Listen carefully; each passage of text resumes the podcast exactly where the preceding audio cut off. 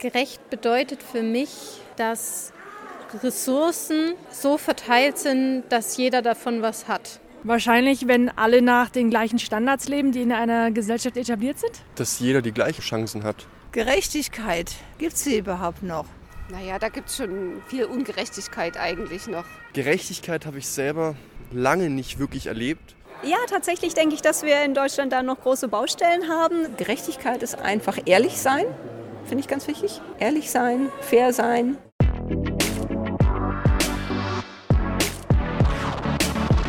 Was ist eigentlich gerecht? Habt ihr euch darüber schon mal Gedanken gemacht? Darauf so einfach eine klare Antwort zu finden, ist gar nicht so leicht. Denn jeder und jede von uns hat eine ganz eigene Vorstellung davon, was fair und gerecht ist. Besonders, wenn es um das Zusammenleben in einer Gesellschaft geht. Aber wie gerecht sind die Regeln für unser Zusammenleben? Was hat Gerechtigkeit mit Recht und Gesetz zu tun? Und wie können wir Recht gemeinsam gestalten?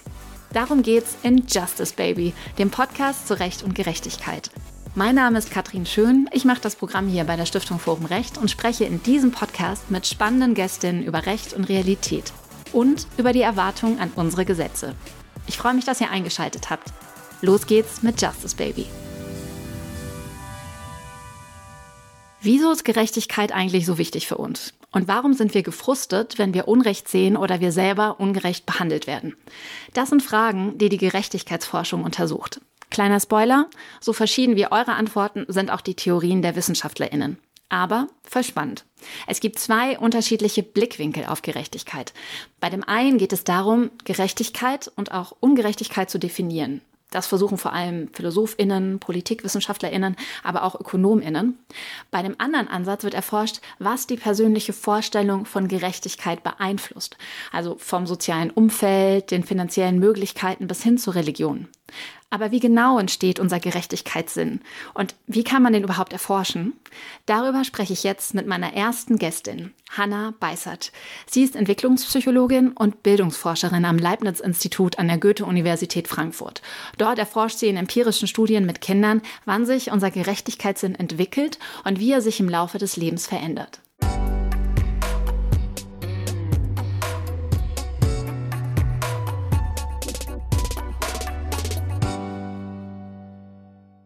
Hallo, Frau Beißert. Herzlich willkommen und schön, dass Sie da sind. Liebe Frau Beißert, was ist für Sie eigentlich gerecht?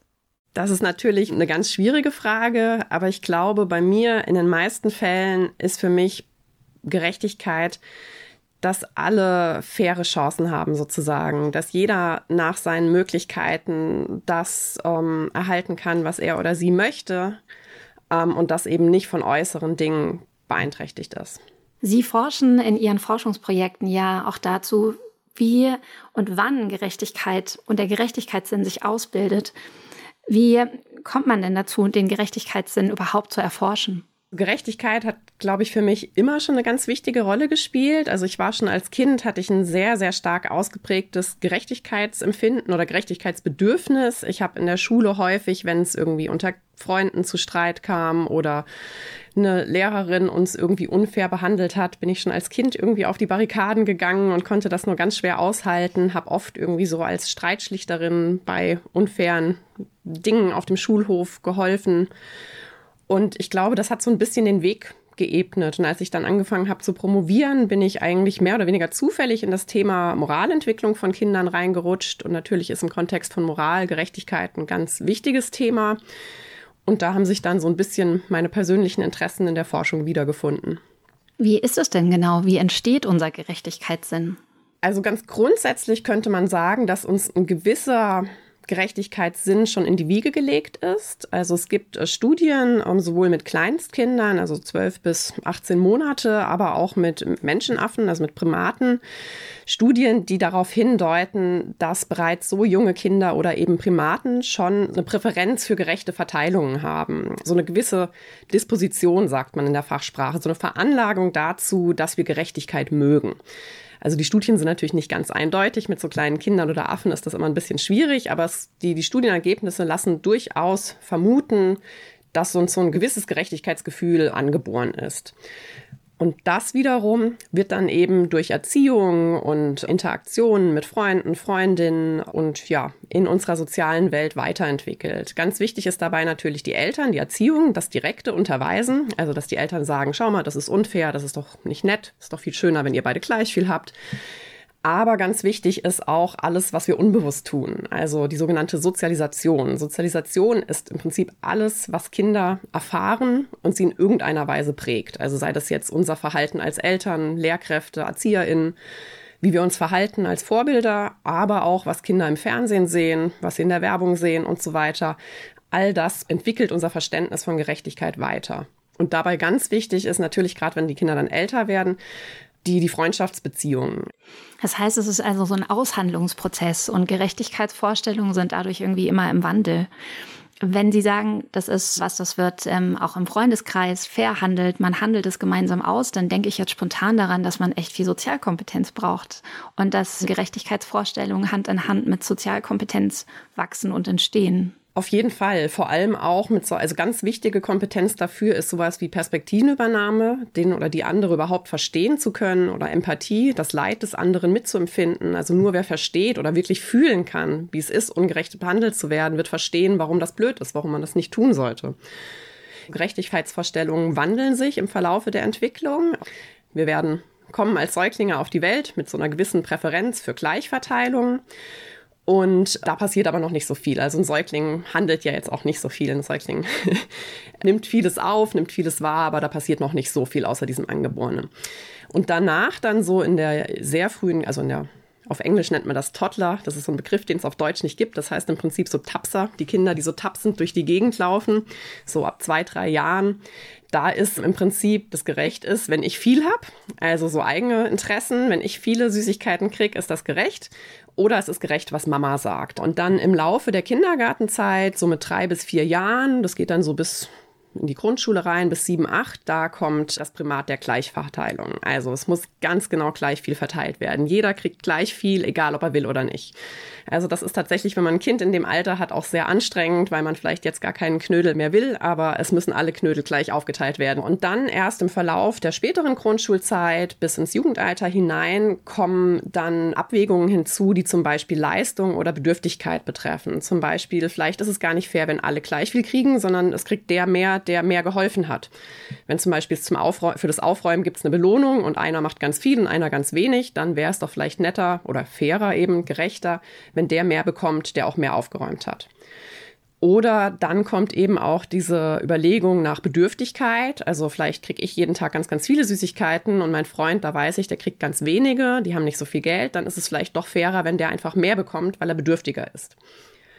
Und dann im späten Jugendalter kommen dann solche Nutzenmaximierungen, Effizienzüberlegungen hinzu. Also zum Beispiel, wir kriegen hier Süßigkeiten und ich mag die zwar, aber meinem Freund schmecken die noch viel besser. Also vielleicht sollte der am meisten bekommen, der das meiste davon hat. Und nicht einfach nur gleich verteilt oder nach Leistung oder Bedürftigkeit, sondern so das Beste für Einzelne herauszuholen, könnte dann gerecht sein. Wie genau erforschen Sie denn den Gerechtigkeitssinn bei Kindern und Jugendlichen? Wie muss ich mir das vorstellen? Da gibt es ganz unterschiedliche Varianten. Zum einen tatsächlich mit Verhaltensbeobachtungen, dass wir Kinder einladen und ihnen Süßigkeiten geben, die sie dann zum Beispiel mit mir als Versuchsleitung oder mit Puppen aufteilen sollen. Das ist auch immer sehr eindrücklich. Dann kann man mit den Kindern sich drüber unterhalten, warum haben sie denn jetzt so geteilt oder anders, warum hat der Bär nur ein Bonbon gekriegt und äh, ich zum Beispiel fünf und solche Dinge. Aber was wir das meiste, was wir benutzen, sind eigentlich Vignetten. Kleine Geschichten, die wir den Kindern erzählen, häufig mit Bildern unterlegt, dass wir Bilder vorlegen und dazu dann einfach eine Geschichte erzählen, in der zum Beispiel ein unfaires Verhalten passiert und das Kind soll mir dann erzählen, war das okay oder war das nicht okay und warum war das nicht okay oder wie würdest du dich denn fühlen, wenn dir das passiert wäre? Oder die Sicht des Täters, wie würdest du dich denn fühlen, wenn du das gemacht hättest? Und so kommt man so ein bisschen ähm, zum einen dran, warum Kinder bestimmte Verteilungsentscheidungen treffen, aber auch, welche Emotionen sie dabei haben und ob sich das Ganze zum Beispiel unterscheidet, je nachdem, um wen es jetzt geht. Also soll ich jetzt zum Beispiel mit jemand Fremden teilen oder soll ich mit meiner Mama teilen, mit einem Freund, mit einem Kind, mit dem ich befreundet bin, ein Freund oder eine Freundin oder mit einem fremden Kind. So ist es zum Beispiel so, dass man gegenüber Freunden oder Geschwistern viel lieber teilt und viel eher bereit ist zu teilen im Vergleich zu jemand Fremden. Und umgekehrt, wenn man Geschwister und Freunde vergleicht, erwarten Kinder zum Beispiel von Geschwistern viel mehr, dass die teilen. Da ist eine viel höhere Verbindlichkeit. Also wenn der Freund nicht teilt, dann ist das okay. Das sind ja seine Sachen, kann er entscheiden. Aber wenn jetzt mein Bruder nicht teilt, das geht überhaupt nicht. Kann man also sagen, dass der Gerechtigkeitssinn von Kindern sich von dem von Erwachsenen unterscheidet? Auch wenn wir in verschiedenen Kontexten diese Leistungs- oder Bedürftigkeitsabwägungen machen, schaffen wir es dann doch nicht immer, das an allen Situationen zu übertragen. Also oft, es gibt so in der Bildungsforschung ist so ein ganz typisches Cartoon-Bild, wo irgendwie ganz viele verschiedene Tiere sitzen vor einem Lehrer. Ein Affe, ein Elefant, ein Fisch im Goldfischglas und, hm, weiß nicht genau, ein Tiger. Und dann sagt der Lehrer, aus Gründen der Gerechtigkeit bekommt ihr alle die gleiche Aufgabe, bitte klettert auf den Baum. Und daran wird eben deutlich, natürlich ist das dann, obwohl das die gleiche Aufgabe ist, im Sinne von Gleichbehandlung, könnte man ja erst im ersten Moment denken, das ist fair. Auch in der Schule schreien immer alle nach Gleichbehandlung. Aber wenn man dann mal weiter drüber nachdenkt, merkt man, naja gut, die Leute kommen mit unterschiedlichen Voraussetzungen, die kommen mit unterschiedlichen Bedürfnissen, die brauchen unterschiedliches. Ist es denn dann auch so, dass sich im Erwachsenenalter die Gerechtigkeitsvorstellung weiterentwickelt oder verändern kann, so wie das bei Kindern der Fall ist? Also im Prinzip ja, sie werden komplexer. Also dieses Ablaufschema mit den verschiedenen Stufen von, von Egoismus über Gleichbehandlung, Leistung, Effizienz und so weiter, da kommt dann nichts mehr hinzu in dem Sinne, aber es werden einfach noch mehr Aspekte bedacht. Es werden mehr verschiedene Perspektiven koordiniert. Es werden mehr Auswirkungen in Betracht gezogen. Man hat einfach als, als erwachsener Mensch das Denken ist einfach komplexer und wir sind dann in der Lage, größer und weiter zu denken. Und das ist was, was Erwachsene äh, Kindern voraus haben. Einfach die Weitsicht, die Lebenserfahrung, die Einordnung in andere Kontexte und solche Dinge. Ist es denn so, dass die meisten Menschen erst über Gerechtigkeit nachdenken, wenn ihnen Unrecht widerfahren ist? Das ist eine sehr gute Frage. Also gerade bei Kindern kann man natürlich als pädagogisches Mittel nutzen, wenn was Ungerechtes passiert ist, sei es jetzt tatsächlich unter Freunden in der Situation, das passiert ja ganz häufig, dass man das nutzt, um Kindern dann klar zu machen, warum es blöd ist, wenn etwas ungerecht ist. Den Kindern die Gefühle aufzuzeigen, zu sagen, schau mal, das ist doch jetzt ganz doof, jetzt hast du alle Bonbons für dich behalten und der Emil hat gar keins abgekriegt. Wie würdest du dich denn fühlen, wenn das ist? Und so kommt man mit Kindern ins Gespräch und kann eben genau diese Fähigkeiten, die dafür notwendig sind, um auf lange Sicht wirklich über Gerechtigkeit nachzudenken, diese Perspektivübernahme, diese Empathie, das Mitgefühl, kann man sozusagen triggern, also auslösen, dass Kinder das, das davon Gebrauch machen, um zu verstehen, wie sich anfühlt, wenn eine Ungerechtigkeit passiert. Man könnte jetzt denken, jemand, dem ganz viel Ungerechtigkeit passiert ist im Leben, dass er oder sie ein ganz, ganz stark ausgeprägtes Gerechtigkeitsempfinden hat und alles unbedingt besser machen will. Das muss aber gar nicht so sein. Das ist, kann so sein, das kann in beide Richtungen gehen. Das kann aber eben auch dazu führen, dass diese Person, die von früh auf immer wieder Ungerechtigkeiten erlebt hat, das als normal abgespeichert hat sozusagen. So ein bisschen der Glaube, ja, die Welt ist so und mein Platz in der Welt ist so und dass die Personen das dann gar nicht mehr als so ungerecht empfinden, weil die Welt ist halt einfach so. Aber ich glaube, man, man kann nicht sagen, dass Leute nur darüber nachdenken, was Ungerechtigkeit bedeutet, wenn sie selbst betroffen sind. Also es ist so, dass wir alle, glaube ich, ein ganz gutes, intuitives Gefühl haben, ob etwas ungerecht ist oder nicht. Also auch Kinder schon. Aber wenn man sich dann mal tiefer damit auseinandersetzt, wird es eben doch nicht so einfach, wie wir ja auch schon gesehen haben. Was ist denn jetzt gerecht? Wenn der Bedürftigste am meisten bekommt, wenn der, der am meisten bekommt, der das meiste geleistet hat oder der, der am meisten davon hat, das kann situativ sehr unterschiedlich sein und ich glaube, um sich darüber Gedanken zu machen, ja, das sind sehr philosophische Fragen. Also die Gerechtigkeitsphilosophie befasst sich damit schon seit Jahrhunderten und kommt zu keinem so richtigen Schluss. Aber ich glaube, wir brauchen nicht erst Ungerechtigkeit, um darüber nachzudenken oder sie zu leben. In Ihrem aktuellen Forschungsprojekt untersuchen Sie ja, wie der kulturelle Hintergrund und das Geschlecht die Bildungschancen von Kindern und Jugendlichen beeinflusst. Könnten Sie dazu noch mal sagen, welche Lösungen Sie auch mit Ihrem, mit Ihrem Forschungsprojekt erarbeiten wollen? Also in diesem Forschungsprojekt, das Sie gerade genannt haben, untersuchen wir die unbewussten, muss man sagen, Stereotypen, Überzeugungen von Lehrkräften und Kindern im Grundschulbereich bezüglich Fähigkeiten im MINT-Bereich, also Mathe, Informatik, Naturwissenschaften, Technik und haben dort festgestellt, dass sowohl die Kinder als auch die Lehrkräfte bei Mädchen geringere Leistungserwartungen im MINT-Bereich haben. Also in Mathe ist, in Mathe ist es noch weitestgehend gleich und in, also Mathe ist nur ein ganz kleiner Vorsprung. In Naturwissenschaften ist es ziemlich gleich, aber gerade in den Bereichen Technik und Informatik ist es so, dass die Lehrkräfte von den Jungs deutlich höhere Fähigkeiten erwarten als bei Mädchen. Und im Hinblick auf die kulturelle Herkunft, da finden sich bei den Lehrkräften erfreulicherweise keine Unterschiede, aber bei den Kindern. Also Kinder erwarten von türkischen Kindern deutlich schlechtere Leistungen in allen MINT-Fächern als im Vergleich zu deutschen Kindern. Muss auch da also wirklich nochmal betonen, das sind unbewusste Erwartungshaltungen. Ich möchte da niemand unterstellen, dass er absichtlich diskriminiert, aber gerade in Bezug auf die Geschlechter, wir werden halt so sozialisiert. Wir werden so groß, wir hören in den Medien, im Fernsehen, wir hören überall, Mädchen können kein Mathe, Mädchen finden Mathe blöd und so weiter. Und das sind halt Dinge, die sich über lange Zeit festgesetzt haben und deshalb unbewusst in uns drin sind. Und was jetzt wichtig ist, die Frage, was kann man dagegen tun? Man sollte eben nicht der Ohnmacht verfallen. Die Kinder bemerken das wahrscheinlich noch nicht. Das ist auch ganz spannend. Kleiner Nebenbefund, das macht es ein bisschen komplex. Ich möchte es nur erwähnen. Die Mädchen halten ihre Fähigkeiten nicht ganz so schlecht, wie die Jungen die Mädchen einschätzen. Also die Jungen halten die Mädchen gerade in Technik und Informatik wirklich für katastrophal schlecht. Und die Mädchen schätzen sich zumindest in Mathe und Naturwissenschaften auch einigermaßen gut ein. Aber was ganz wichtig ist, um dagegen vorzugehen, ist eben, ich sagte ja, das sind unbewusste Erwartungshaltungen. Erwartungshaltungen und diese bewusst zu machen, also dafür zu sensibilisieren, einfach den Lehrkräften aufzuzeigen, dass sie da versteckte Stereotypen haben. Und solche Stereotypen sind eben auch handlungsleitend. Also es kann sich dann darin äußern, dass sie den Jungen im Matheunterricht zum Beispiel viel schwierigere Fragen stellen, die die Jungs dann auch wieder fordern und damit wieder ankurbeln und weiterentwickeln. Und den Mädchen stellen sie möglicherweise nur ganz einfache Fragen zur Reproduktion und die entwickeln sich dann eben nicht weiter. Und da geht es einfach drum, wir wollen Interventionen entwickeln, um Lehrkräfte so ein bisschen zu trainieren, ihre eigenen ja, Stereotypen, Erwartungen zu hinterfragen, zu reflektieren und sich dessen bewusst zu werden. Nur wer weiß, welche Erwartungshaltungen hat, er hat oder sie hat, kann dagegen vorgehen. Und dann im nächsten Schritt einfach einüben, dem gegenzusteuern. Wirklich immer wieder zu hinterfragen, was tue ich hier eigentlich, warum tue ich das und ist das noch gerecht oder habe ich hier irgendwie eine Verzerrung durch meine unbewussten Erwartungshaltungen. Im Grunde sprechen Sie ja über ungeschriebene Gesetze. Bei unserem Podcast soll es aber auch darum gehen, wie und ob unsere Wertevorstellungen von Gesetzen abgebildet werden. Braucht es denn einen rechtlichen Rahmen, um die ungeschriebenen Gesetze in Stein zu meißeln? Wahrscheinlich an vielen Stellen ja.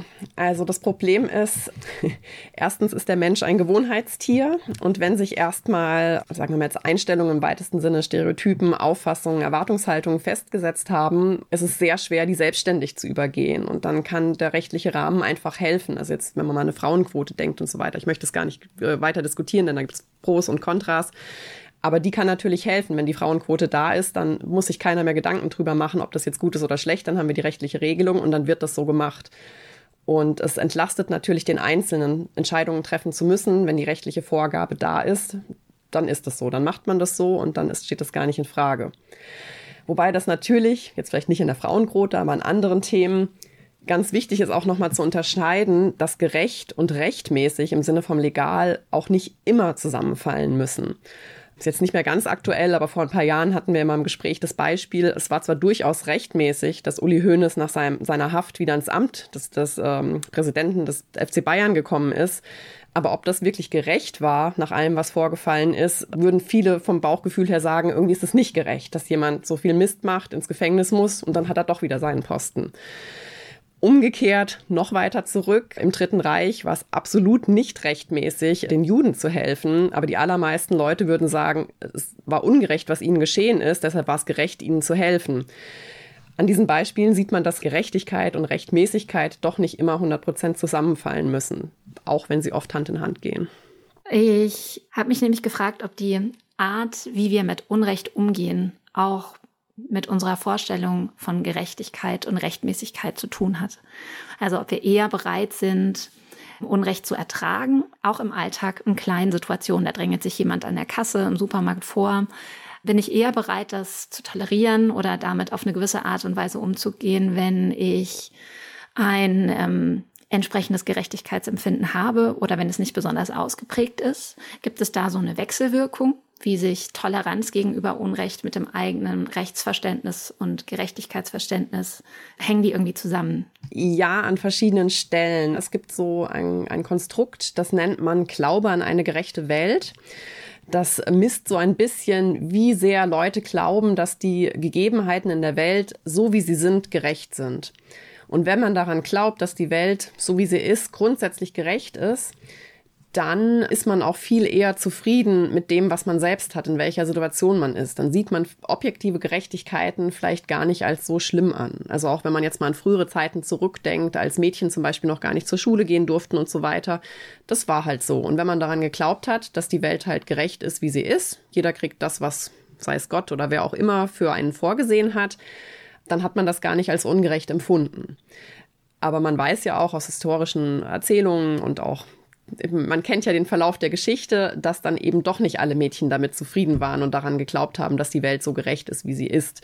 Jetzt kann man natürlich sagen, die hatten ein anderes Gerechtigkeitsempfinden. Man könnte wiederum sagen, mehr auf sich selbst bezogen, was ja aber auch gar nicht stimmen muss, weil sie haben ja vielleicht auch an andere Mädchen gedacht. Also grundsätzlich dieser Glaube an die gerechte Welt führt dazu, dass wir Ungerechtigkeiten als weniger schlimm wahrnehmen. Wobei das die Frage dann natürlich aufwirft, ist das, ist gut so? Weil grundsätzlich ist es natürlich schön, wenn Leute weniger unter Ungerechtigkeit leiden. Es wird aber auch nicht zu Veränderung führen. Deshalb ist wahrscheinlich doch erstrebenswert, wenn man einen, ich nenne es jetzt mal, rebellischen Gerechtigkeitssinn hat und nicht daran glaubt, dass die Welt so gerecht ist, wie sie ist, sondern dass man dafür sorgen muss, dass die Welt gerecht ist. Also ich finde super spannend, dass schon Kleinkinder ein Gefühl für Gerechtigkeit entwickeln, das mit der fairen Verteilung von Ressourcen zusammenhängt. Also auch wenn es erstmal nur um Süßigkeiten geht, weil das der Vorstellung von sozialer Gerechtigkeit total nahe kommt. Man kann übrigens messen, wie gerecht Ressourcen verteilt sind, und zwar mit dem sogenannten Gini-Index. Entwickelt hat ihn der italienische Soziologe und Statistiker Corrado Gini. Bei diesem Index geht es darum zu zeigen, wie in einer Volkswirtschaft Werte wie Einkommen oder Vermögen verteilt sind. Der Gini kann dabei einen Wert zwischen 0 und 1 haben. Je näher er bei Null liegt, desto gleicher sind die Ressourcen in der Gesellschaft verteilt. Also nach dem Prinzip, alle haben gleich viel von allem.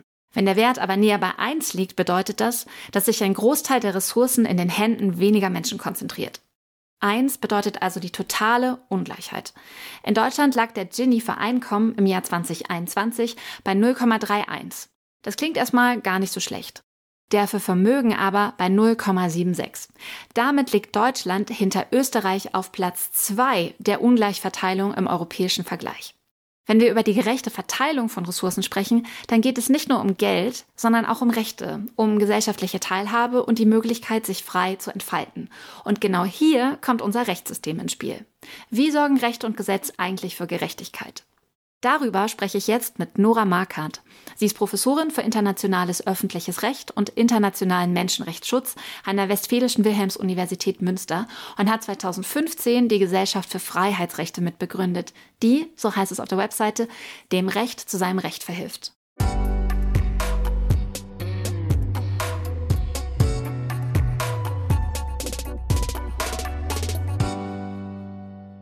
Liebe Frau Markert, herzlich willkommen und schön, dass Sie da sind. Ja, ich freue mich da zu sein.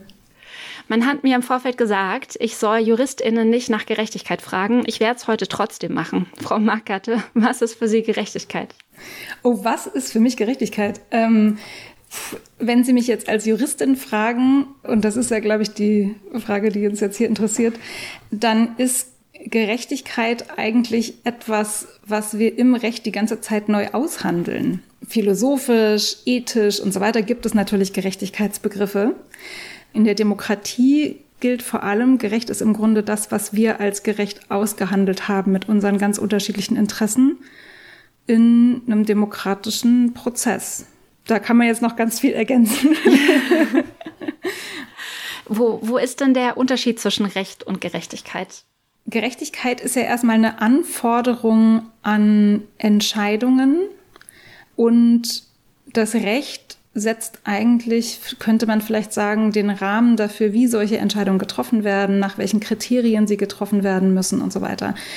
Und das heißt, die Gerechtigkeit ist, wenn man so will, eine, ein Maßstab, den kann man an das Recht anlegen und sagen, ist das Recht in den Regelungen, die es trifft, selber gerecht oder kommt es hier zu gerechten Lösungen oder muss man, müssen wir es anpassen, damit es gerechter wird? Und deswegen ist das Also idealerweise ist es dasselbe. Das Recht ist gerecht, aber manchmal ist es das auch nicht und dann muss man daran arbeiten, dass sich das ändert. Wie würde man das denn machen? Wie arbeitet man an einem gerechten Recht?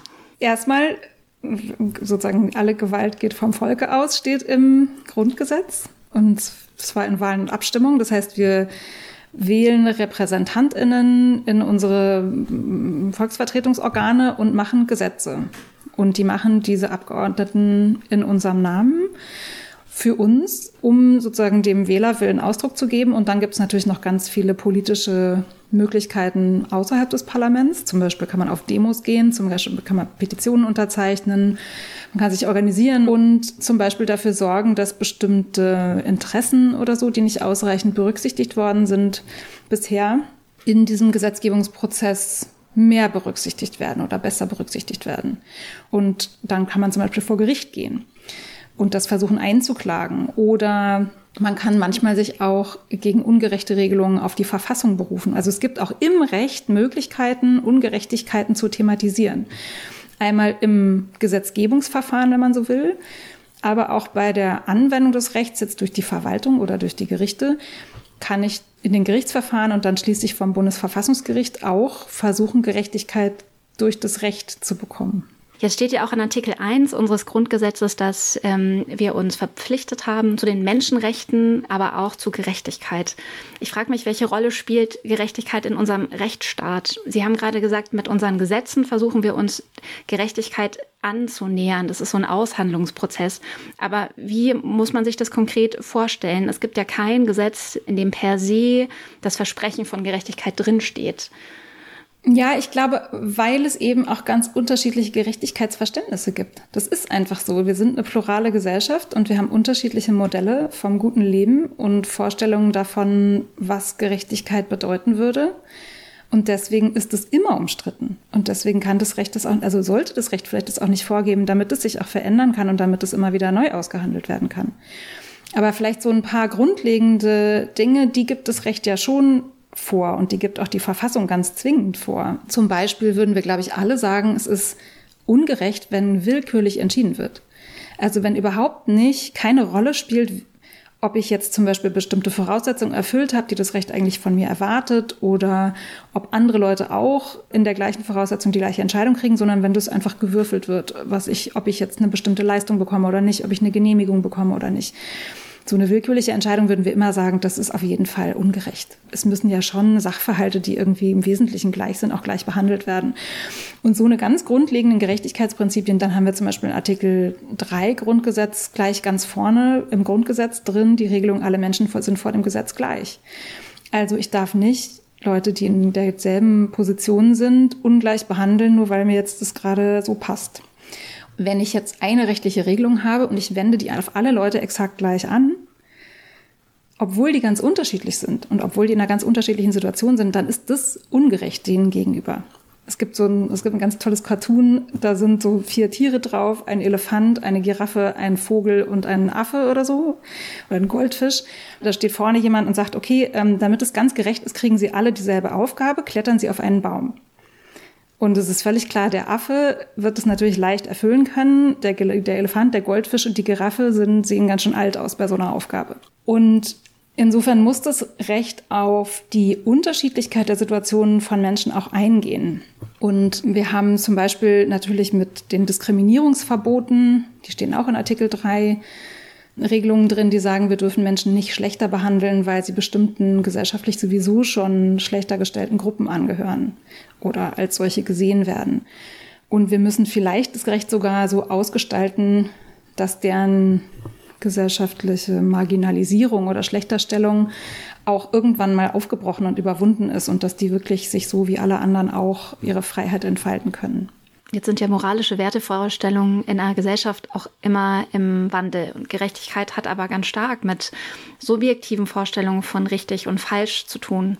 Muss das Recht in einer demokratischen Gesellschaft immer auch diese moralischen Überzeugungen der Mehrheit widerspiegeln? Einerseits höre ich jetzt raus bei Ihnen, dass das schon so sein sollte, aber da gibt es ja auch ein riesengroßes Gefahrenpotenzial. Ja, also im Grundsatz klar sind demokratische Entscheidungen Mehrheitsentscheidungen.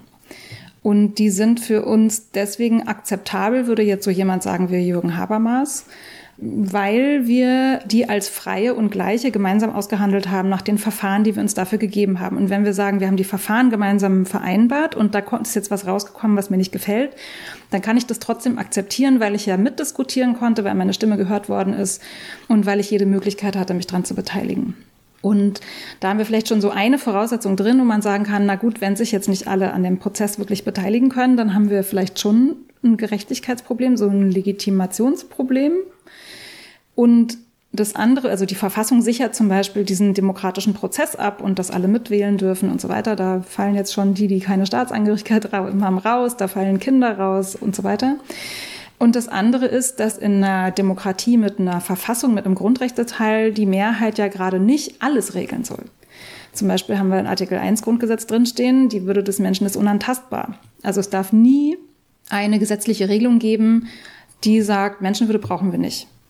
Oder Menschenwürde, ja, außer wenn wir, wenn wir es jetzt zum Beispiel jemanden foltern wollen, damit wir irgendwas rausfinden, dann halten wir die Menschenwürde für verzichtbar. Da sagt zum Beispiel die Verfassung auf gar keinen Fall, geht nicht. Man kann auch nicht mal die Verfassung ändern und die Menschenwürde abschaffen. Sogar das ist in der Verfassung extra verboten. Und so ist es eben auch mit den Rechten beispielsweise von religiösen Minderheiten. Das sind ja Rechte, wenn ich in der Mehrheit bin, brauche ich die im Grunde nicht weil dann werden die nicht gefährdet. Strukturell sind das immer wieder Minderheitenrechte, die ich dem Gesetzgeber, aber auch der Verwaltung und den Gerichten dann entgegenhalten kann. Unser Grundgesetz schützt heute ja die Menschenwürde und auch die Rechte von Minderheiten.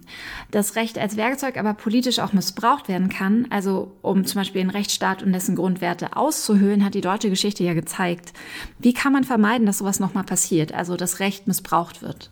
Also der Nationalsozialismus ist ein, äh, ist ein Beispiel dafür, dass Recht und Gerechtigkeit natürlich gerade nicht zwingend miteinander was zu tun haben und dass das Recht sich auch von Gerechtigkeitsvorstellungen völlig ablösen kann, indem zum Beispiel ein ganzer, ganze Gruppen der Bevölkerung, also Juden, Homosexuelle, Roma und Sinti, geistig behinderte Menschen und so weiter, ganze Gruppen der Bevölkerung völlig entrechtet werden und der Lebenswert abgesprochen wird.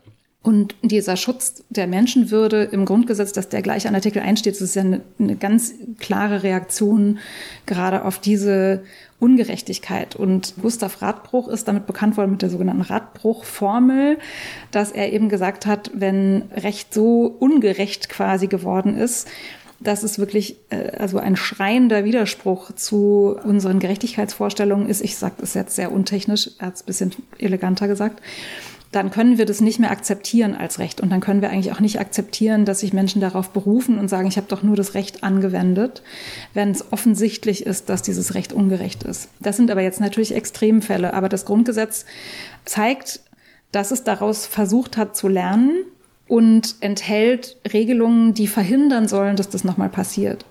Und da gibt es eine ganze Reihe von Regelungen. Also wir haben zum Beispiel die Möglichkeit, Parteien zu verbieten, die eigentlich die Verfassungsordnung abschaffen wollen, an der sie ja eigentlich mitwirken sollen, weil die NSDAP ja demokratisch gewählt worden ist und dann relativ schnell die Weimarer Verfassung abgeschafft worden ist. Und wir haben zum Beispiel die Ewigkeitsklausel, die sogenannte, also dass bestimmte ganz, ganz Mindestvoraussetzungen in der Verfassung nicht abgeschafft werden können, zum Beispiel die Menschenwürde, zum Beispiel das Rechtsstaatsgebot, zum Beispiel die Gliederung in Bund und Länder, die verhindern soll, dass sich so viel Macht an einer Stelle konzentriert, wie das im Nationalsozialismus der Fall war und so weiter und so fort. Also da gibt es eine ganze Reihe von Schutzmechanismen, die im Grunde dazu führen sollen, dass das Grundgesetz wehrhaft ist gegen solche Verfallsprozesse von innen, die im Grunde so die Mechanismen der Demokratie nutzen, um dann die Demokratie und auch die Minderheitenrechte abzuschaffen. Gustav Radbruch hat auch den Begriff der Rechtssicherheit verwendet. Vielleicht können Sie uns noch mal erklären, was, was es mit dem Begriff der Rechtssicherheit auf sich hat? Rechtssicherheit heißt, dass ich mich verlassen kann darauf, welches Recht ich habe. Also, dass ich weiß, welche Rechte ich habe, dass ich mich darauf verlassen kann, dass sie mir auch zuerkannt werden und dass ich sie auch durchsetzen kann. Vielleicht kann man das darauf so ein bisschen auf den Punkt bringen. Wenn ich gar nicht weiß, was die rechtlichen Regelungen sind, dann kann ich mein Verhalten ja auch gar nicht danach ausrichten. Dann lebe ich ständig in so einem Unsicherheitszustand, dass ich denke, jederzeit kann jetzt jemand kommen und sagen, du gehst jetzt in den Knast dafür, was du gemacht hast. Das sind ja zum Beispiel die Regelungen, die die Nazis gemacht haben, waren ganz oft so total offen. Und unbestimmt und sind dann ganz, ganz haarsträubend ausgelegt worden, so dass die kleinsten Handlungen plötzlich riesige Verbrechen waren, die mit dem Tode bestraft wurden, ohne dass man das vorher hätte absehen können. Und das gehört eben auch zu diesem, zu diesem Rechtsstaatsbegriff der Rechtssicherheit gewährt, dass ich eben auch weiß, was der Staat von mir verlangt und dass ich dann als, sag ich mal, mündige Bürgerin autonom entscheiden kann, an welche Regeln halte ich mich und welche Risiken gehe ich ein, wenn ich mich nicht daran halte und was passiert mir dann möglicherweise. Würden Sie sagen, dass Menschen heute in Deutschland ganz genau um ihre Rechte wissen und auch wissen, wie sie sie durchsetzen oder für sie einstehen können? Oder gibt es da noch ganz viel Kommunikationsbedarf? Es gibt immer ganz viel Kommunikationsbedarf leider. Das ist ein bisschen äh, ein Grundproblem, glaube ich, der Rechtswissenschaft oder des, des Rechts überhaupt, damit das Recht für die Leute, die das Recht anwenden sollen, also für die Verwaltung, die Gerichte, möglichst klar ist, braucht es eine gewisse Fachsprache. Da gibt es Begriffe, die haben einfach eine bestimmte Bedeutung und wenn man die als Juristin liest, dann weiß man, was damit gemeint ist. Aber wenn man die als Bürgerin liest, weiß man nicht unbedingt, was damit gemeint ist.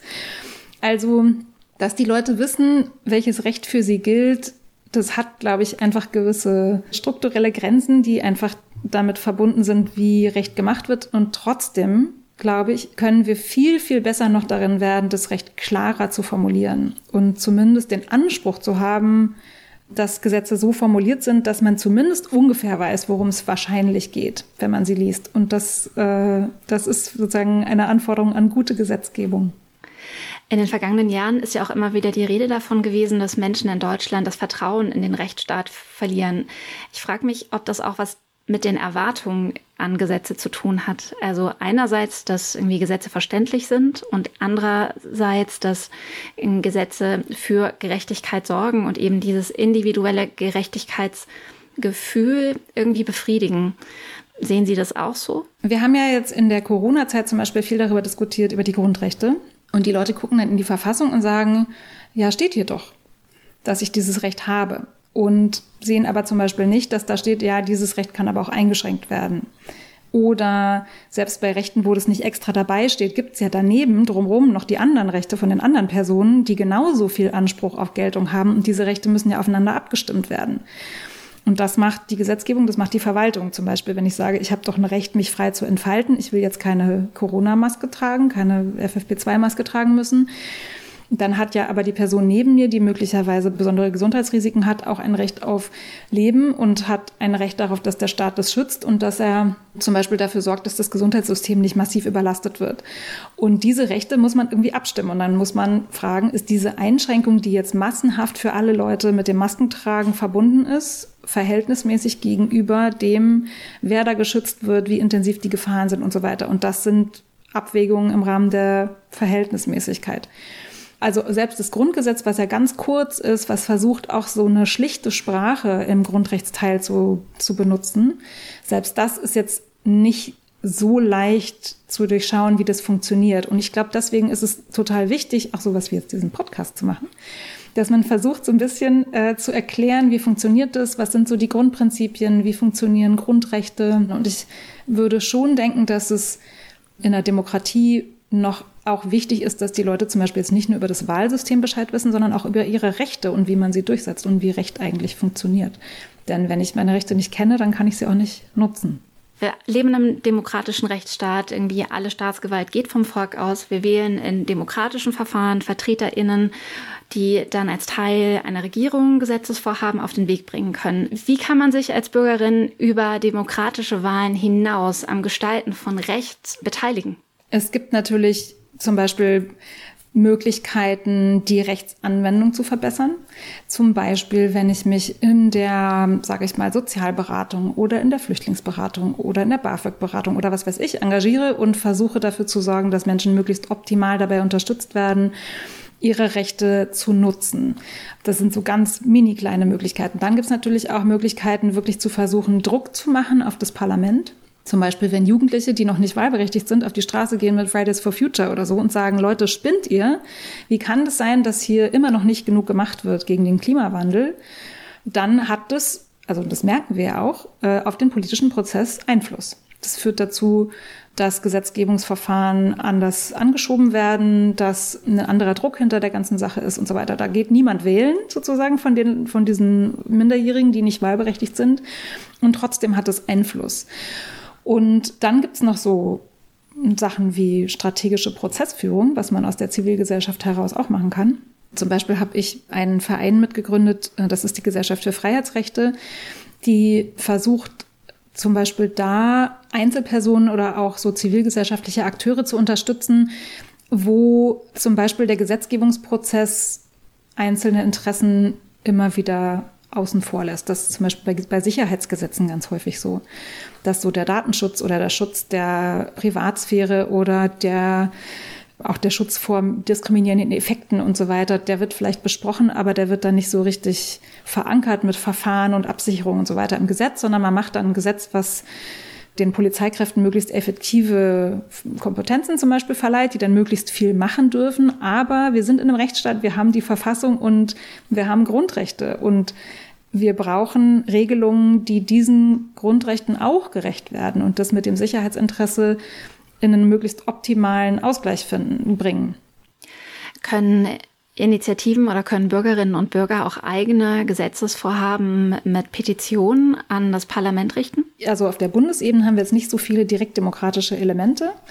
In den Ländern gibt es das durchaus. Und wir haben ja zum Beispiel äh, in Berlin jetzt eine intensive Diskussion um den Volksentscheid zur Vergesellschaftung von sehr großen Wohnungskonzernen, weil es hier so einen Druck auf den Mietmarkt gibt in Berlin.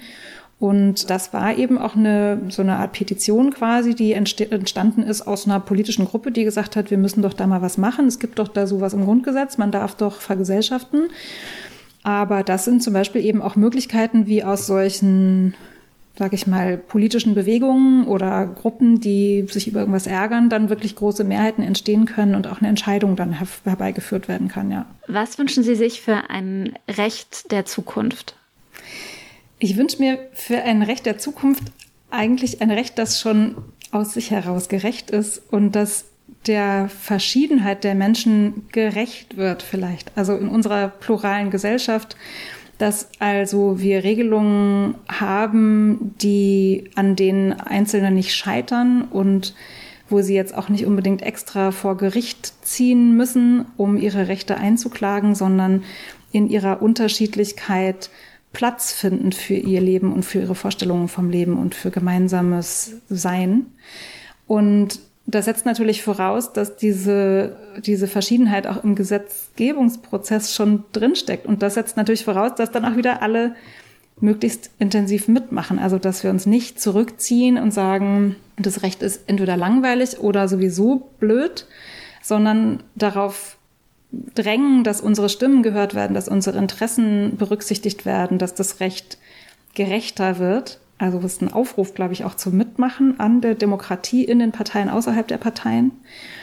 Und dann wünsche ich mir auch, dass wir mehr über Recht reden, damit die Leute informierter und direkter vielleicht auch mitmachen können an dem, was das Recht ist und an diesen Aushandlungsprozessen, an diesem Prozess des ständigen Werdens des Rechts auch sich beteiligen können und ihre Rechte auch nutzen können. Das würde ich mir wünschen. Vielen Dank, Nora Markert, für das Gespräch und die Beantwortung unserer Fragen. Vielen Dank. Die wichtigsten rechtlichen Aussagen über Gerechtigkeit stehen also in unserem Grundgesetz. Da wäre zum Beispiel in Artikel 20. Hier wird geregelt, dass Deutschland ein demokratischer und sozialer Bundesstaat ist und dass alle Staatsgewalt nicht nur vom Volk ausgeht, sondern vor allem an Gesetz und Recht gebunden ist. Also nichts da mit Willkür und Belieben. Dreh- und Angelpunkt für Gerechtigkeit ist aber Artikel 3. Dort ist das Gleichheitsprinzip festgehalten. Der Artikel regelt die Gleichheit vor dem Gesetz und verbietet die Ungleichbehandlung von Menschen aufgrund bestimmter Eigenschaften wie Geschlecht, der Religion oder der Herkunft, um jetzt mal nur ein paar davon zu nennen. Wenn es nach unseren Gesetzen geht, dann sollte es in unserer Gesellschaft ja eigentlich ziemlich gerecht zugehen. Aber klar, im wirklichen Leben sieht es da noch mal etwas anders aus. Oder was meint ihr? Was ist für euch eigentlich gerecht?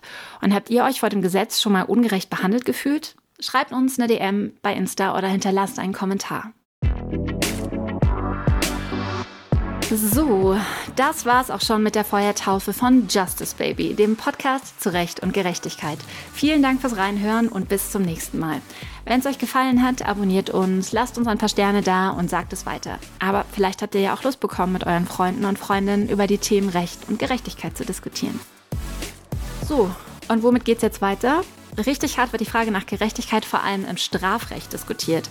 Welche Strafe ist gerecht und warum bestrafen wir überhaupt? Darum geht's in der nächsten Folge. Justice Baby ist ein Podcast der Stiftung Forum Recht. Redaktion Andrea Wojtkowiak, Vanessa Mittmann und ich, Katrin Schön. Juristische Beratung Carolina Hanisch und Franz Grete. Produktion Stefan Wiesner und Anna Kunzmann von L'Agence. Geburtshelferin für diesen Podcast Sue Holder.